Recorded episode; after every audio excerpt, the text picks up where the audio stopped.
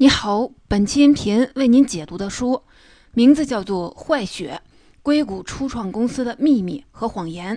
这本书是一个调查记者对一家硅谷创业公司进行的商业调查。他讲了一个平地起高楼，却最终又轰然坍塌的涉及九十亿美金的创业大骗局。在讲这本书之前，我得先跟您介绍一下这位不一般的调查记者。本书的作者叫约翰·卡雷鲁。他是《华尔街日报》非常厉害的一个调查记者，曾经两次获得普利策新闻奖。这种调查记者的特点，一是不怕事儿，二是写文章绝对是证据确凿，写出来的报道基本都是真实的。他曾经参与的一组调查报道是关于美国政府滥用医疗保险费用的。这组报道迫使美国政府在2014年不得不向公众公布了几十年来的医疗保险数据。他就是这么一个身经百战的记者，非常的不好惹。在这本书里，他揭露的事件同样也不一般。比尔·盖茨评价这本书说：“这个故事疯狂又惊险，让他爱不释手。”不光比尔·盖茨这么觉得，这本书一出版就登上了《纽约时报》畅销书排行榜冠军。你可以从里面看见一个年轻的创业者是怎样用教科书般的神级手段编造出一个商业愿景的。他又是怎样通过对公司的监督控制，把谎言掩盖了十几年，从精明的硅谷风投资本家手中骗取大笔大笔的投资？说到这里，你可能觉得这是一个高级诈骗犯的故事，但是这个故事最有趣的地方在于，就连作者也承认说，虽然事后我们知道了这是一个骗局，但是这个年轻的创业者一开始可能并不是存心的要欺骗，他所做的每一步。很多如今成功的硅谷公司也曾经都是这么做的。如果他选择创业的是一般的互联网科技类的公司，那他现在可能还是那个光环加身的明星 CEO。这个评价听起来很奇怪。如果他做的和其他成功的公司都一样，那事情怎么发展到后来的那个地步呢？接下来我就分三个问题来为您解读这本书。第一个问题是，为什么说这位年轻创业者的创业注定是失败的？第二个问题是，他在这样的情况下是怎么撑起了这个巨大的谎言的？第三个问题是，这个谎言是如何被戳破的？先来看第一个问题，为什么说这位年轻创业者的创业注定是失败的呢？我们总说创业难，难点大概就这么几个方向：没找到好点子，没有投资人看好，或者没找到能盈利的商业模式。但是这些难点在咱们今天要说的故事里全都不是问题。我们故事的主人公名叫伊丽莎白·霍尔姆斯，是一个年轻又漂亮的姑娘。但她可不是一个普通老百姓家的孩子。霍尔姆斯的妈妈是美国国会国防与外交政策副官，爸爸在美国国际开发署工作。所以啊，霍尔姆斯从小就跟着爸妈满世界的跑，见惯了各种的场面，这让他从小就具备很大的野心。书里讲，小时候他爸妈问他的梦想。别的小女孩小时候的梦想都是当公主，而她的回答是要做女王。生长在这样的家庭里，让她有机会练就出色的口才，非常善于说服人，而且很有感染力。二零零二年，霍尔姆斯考上了斯坦福大学。虽然他大二没念完就出来开公司了，但斯坦福的学校的背景对他之后的创业非常的有帮助。最开始的时候，霍尔姆斯创立这家公司的初心是很好的。我们知道，血液检测在医疗诊断中是一个特别重要的一个环节，很多疾病都是可以通过血液检测发现的。如果你在医院体检的时候被抽过血，回忆一下，抽血一般都是用又长又粗的针头扎到你胳膊的静脉里，挺疼的，然后抽一大管血。血检当天是出不来结果的，最快也得第二天。而且最简单的血常规检测，一次也得花个几十块钱，可以说是又疼又慢又贵，缺点是一大堆。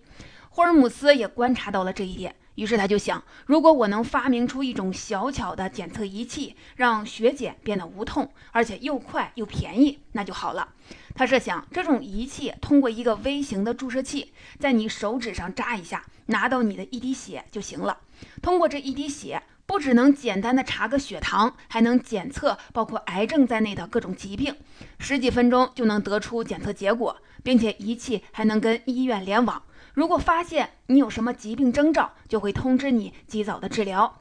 这等于是把血液检测从专业的医院实验室里搬进了每个人的家里。我们知道，任何疾病都是早发现、早治疗，效果是最好。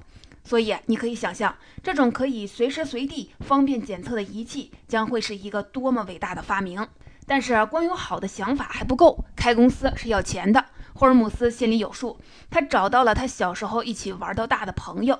这个朋友的爸爸叫蒂姆·德雷伯，德雷伯在硅谷算是大名鼎鼎。他成立的德丰杰投资基金投过很多成功的企业，像埃隆·马斯克、中国的百度和分众传媒都是他投的。而且德雷伯当年也是斯坦福毕业的，算是霍尔姆斯的学长。于是霍尔姆斯就通过这几层的关系找到了德雷伯。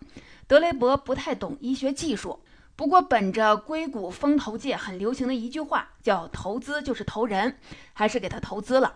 他觉得反正这姑娘是自己看着长大的，挺有能力，加上还有霍尔姆斯在斯坦福的导师大教授钱宁·罗伯森给他做保，应该没有什么大的问题。而且这门生意确实听起来挺有前景的。就这样，通过各种类似的关系，到二零零四年年底，霍尔姆斯零零散散的拉到了六百万美元的投资。到这一步为止，霍尔姆斯没有做任何实际的产品，只是靠着一个想法，凭借自己和老师的人脉融到了钱。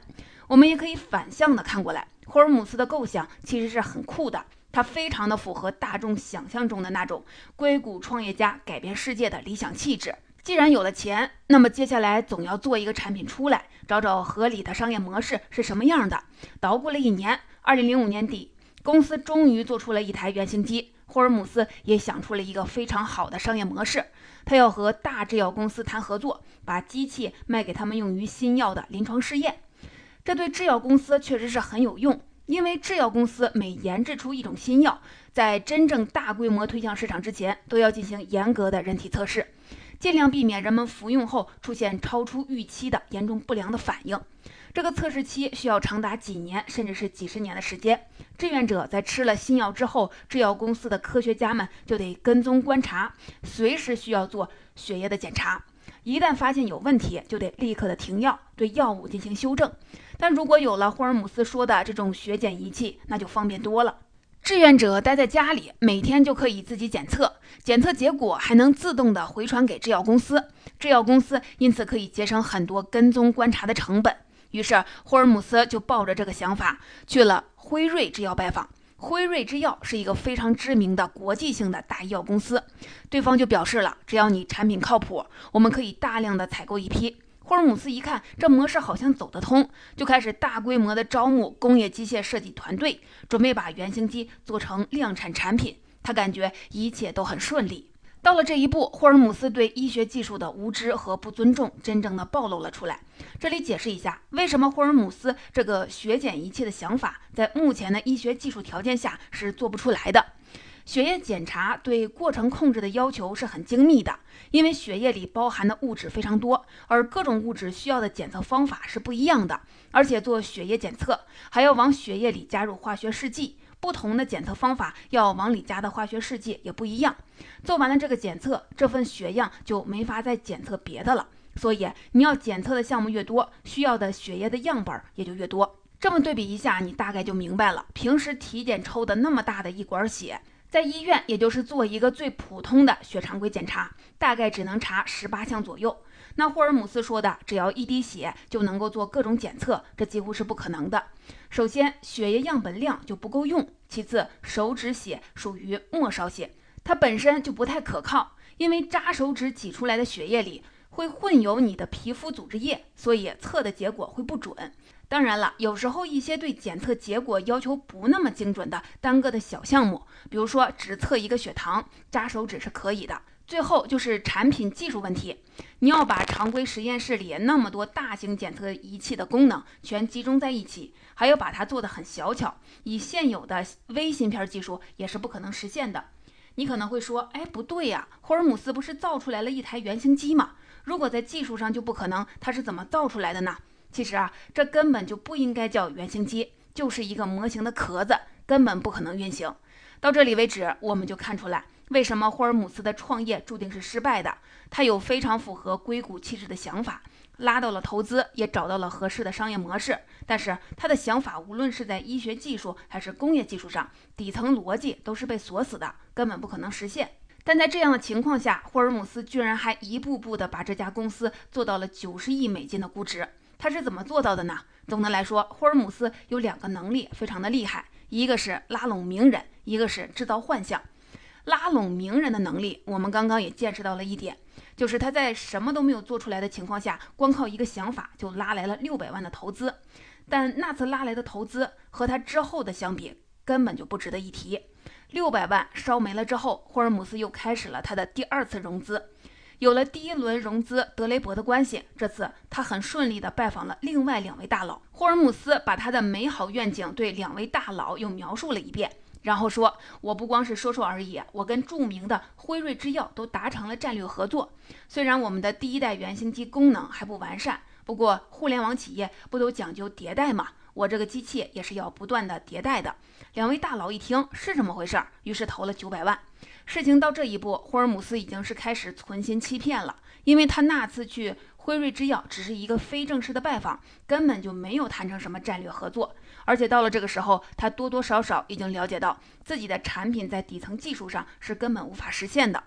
这次的融资非常的成功，这么知名的硅谷大佬都投了。第三次融资就是大家上赶着来找霍尔姆斯了。霍尔姆斯非常的幸运，正好赶上了一波创业大潮，像脸书、推特、优步、愤怒的小鸟等等，都是那个时候火起来的。于是各种热钱都围绕在硅谷旁边，想要投出下一个脸书。霍尔姆斯决定要抓住这次的风口。这一年是霍尔姆斯的传奇故事真正起飞的一年，因为这一年他结识了两个至关重要的人物：美国前国务卿乔治·舒尔茨和亨利·基辛格。这两个政界大佬退休后都到胡佛研究院去搞历史研究去了，而胡佛研究院就在斯坦福大学里。霍尔姆斯算是近水楼台先得月，他人长得漂亮，说话又好听，两位政界大佬非常的喜欢这个姑娘，尤其是舒尔茨，完全把霍尔姆斯当作是自己的孙女看待。霍尔姆斯就把两位政界大佬拉到了自己的公司当董事，通过这两人的关系，他拉拢了更多的政界大佬，于是他的公司就拥有了一份史无前例的华丽丽的董事会的名单。咱们来简单的听听这些人的头衔。除了前国务卿，还有前国务部长威廉·佩里，现任的国防部长詹姆斯·马蒂斯，前参议员山姆·纳恩，前副总统拜登。有了这么多重磅的名人的加持，商业合作时再也不用愁了。霍尔姆斯想找一个战略的合作伙伴，美国最大的连锁药店沃尔格林药店就来找他了。他们想出了一个健康产业大布局的计划，那就是在沃尔格林的所有店里都设置一个面向公众的迷你实验室，每个人只要花很少的钱就可以掌握自己的健康状况。这个措施估计可以让美国七百五十亿美元的血检市场一下子扩大到两千亿。你看啊，这么多的名人加持，这样富有感染力的愿景故事，媒体闻风而来，《华尔街日报》、《福布斯》杂志。财富杂志等重量级的媒体对霍尔姆斯进行了大量的采访报道。霍尔姆斯被称为女版乔布斯，围绕在硅谷周围的资本蜂拥而上，生怕自己错过了下一个财富金矿。霍尔姆斯顺理成章地开启了他的第三次融资。这次他的条件特别的横，给我钱就行，别管我做什么，我不需要向你解释这种技术具体是怎么回事儿。他在非常短的时间内就募集到了十亿美元的投资。投资人的名单也是华丽无比，里面有沃尔玛创始人沃尔顿、传媒大亨默多克，还有墨西哥电信大亨卡洛斯，以及南非钻石王朝奥本海默家族等等。说到这里，你心里可能会有一点疑惑：这些投资人也太草率了吧？上亿的投资都不做调查，说投就投啊？并不是的，投资人做过调查，有的甚至亲自使用过霍尔姆斯的血检仪器，都没有发现什么问题。但是我们前面说过，霍尔姆斯的产品是不可能做出来的。那这又是怎么回事呢？这就是霍尔姆斯的第二个非常厉害的能力——制造幻象。咱们前面提到过，霍尔姆斯做的那个原型机根本就是一个假模型，完全不能用。那怎么办呢？他找了一个设计团队，要求他们不但要让这个假模型运作起来，还得看着着高科技一点。设计师被逼得实在是没办法，破罐子破摔，只能糊弄了。霍尔姆斯不是想要高级感吗？那就把需要人工操作的一些步骤给它自动化，不就看起来挺高级了吗？他们买了一台点胶机器人，改装了一下。点胶机器人就是那种在工厂流水线上经常看到的，像手臂一样的机器。通过程序控制，它可以实现一些重复固定的操作步骤，比如说把血样放进机器后，吸管把血给吸进去，然后加化学试剂之类的工作，这些都是固定重复动作，可以通过点胶机器人来完成。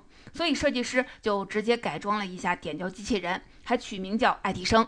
你看啊，根本的技术问题解决不了，就只能做做表面文章，就是一个虚假的幻象。那之后，如果有投资人要来参观，霍尔姆斯会带着投资人体验整套的血检服务，从投资人指头里取一滴血放到仪器里，然后带着投资人去参观实验室和各种的仪器，转一圈回来之后，血检结果就出来了。而实际的情况是，霍尔姆斯在公司里建了两个实验室，一个是专门给投资人看的，取名叫诺曼底，里面放着各种看起来很高科技的仪器。实际也没有什么用。投资人在这里抽完血之后，工作人员悄悄地把血样送到另外一个取名叫“侏罗纪”的实验室做检测。这个实验室就是正常的医院用的，里面的机器都是从西门子公司买来的。但这个实验室是秘密的，投资人并不知道它的存在，所以看起来这家公司的血检技术并不存在什么问题。就这样，靠着众多名人的背书，还有自己制造虚假幻象的能力。霍尔姆斯的公司估值一下子飙升到了九十亿美金，上市的事情也开始准备起来了。此时的霍尔姆斯志得意满，风头无二，正处在人生的巅峰。但是他没有想到，一场针对他的反击战已经悄悄打响了。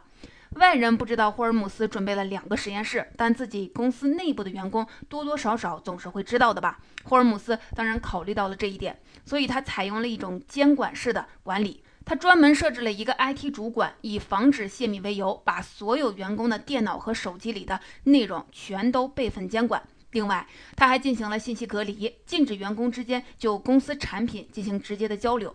每个员工只负责自己手里的事情，所有的事情都直接跟霍尔姆斯一个人汇报。所以，整个公司的产品到底是什么样的，除了他自己以外，员工能知道全貌的很少。而且为了防止员工告密，他还聘请了美国最顶级的诉讼律师，强迫所有的员工都签订了严格保密协议，一旦违反就会被告到倾家荡产。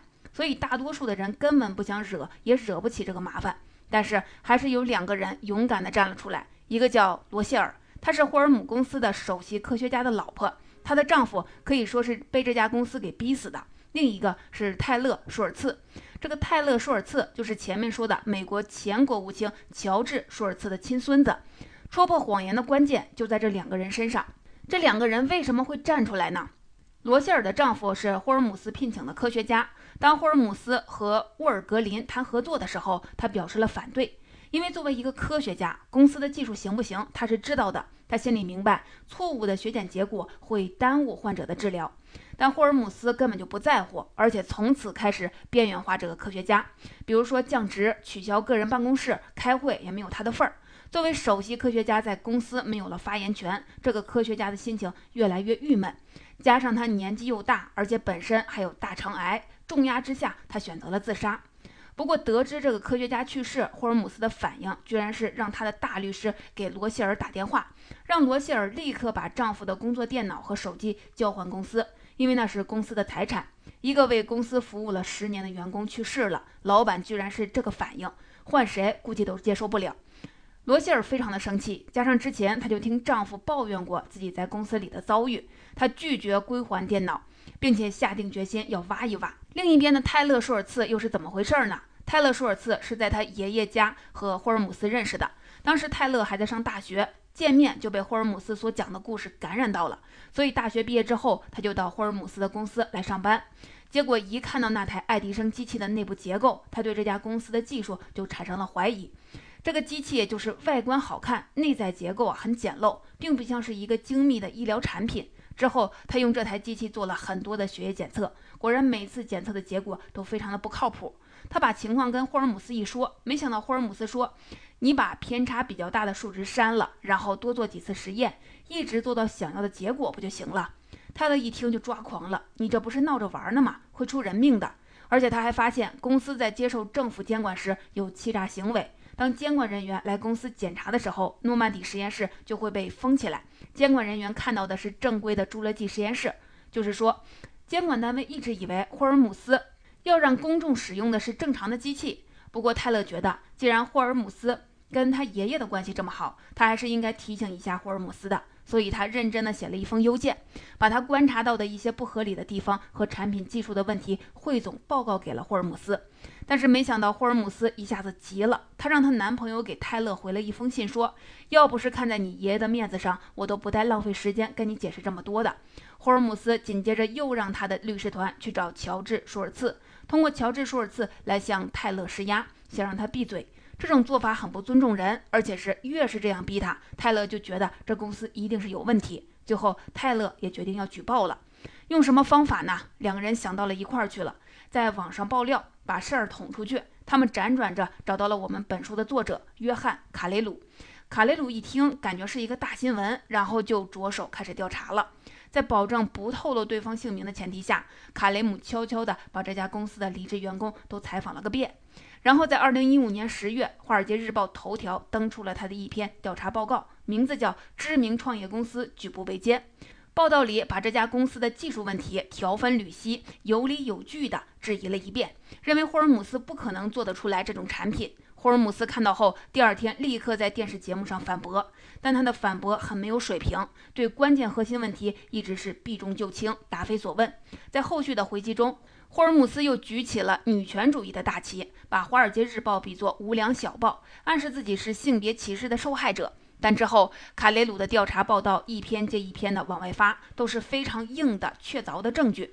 霍尔姆斯根本就没法反驳，事情彻底是瞒不住了。之后，监管部门迅速的介入，随之而来的还有源源不断的调查和各种的商业诉讼。目前的一些确定的结果是，霍尔姆斯被指控为诈骗，退回全部公司股份，禁止从事血检业务，未来十年禁止担任上市公司的高管职务。就这样，这个硅谷明星 CEO 和他的创业公司一夜之间坍塌了。到目前为止，各种调查和诉讼都还在进行中。如果你感兴趣，可以关注一下相关的新闻报道。总结到这里，故事就基本上讲完了。我们再一起来回顾一下。霍尔姆斯一开始提出了一个美好的改变世界的愿景，靠这个愿景拉拢了一大批的名人，围绕在自己的身边，由此募集了大笔的投资资金。但是对技术的无知和不尊重，导致他讲的故事没有优秀的产品做支撑。只能靠制造幻象支撑谎言。从一开始的无心之失，到后来的明确作恶，霍尔姆斯一步一步靠着谎言和权势，打造了一个高达九十亿美金的明星公司。但又在登顶的瞬间被戳破了谎言，轰然倒台。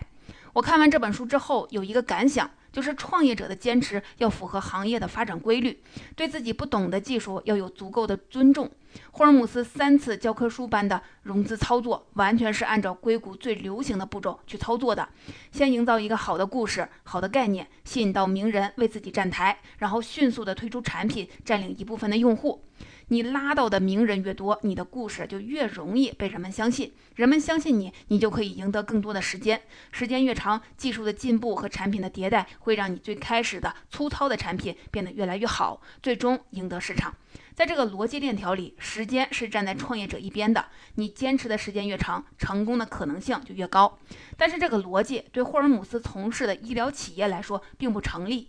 现代医学发展了几百年，形成了一个又一个又细又深的分支的学科，所以你看，医学院的学生课业都是极其繁重的，动不动就是本硕博连读，因为它就是需要长年累月的学习过程。这个行业几乎不存在像互联网企业那样靠一个天才的想法就颠覆行业的可能，而且关键在于医疗产品涉及人命，监管是非常的严格的，不可能像互联网企业那样先，可以先推出一个不完善的产品，之后再根据市场情况进行迭代更新。医疗产品必须经过严格的监管，确保安全可靠，才能推向市场。从你有一个想法到推出正式的可以面向市场的产品，这中间要等待很长的时间。时间并不站在创业者这一边。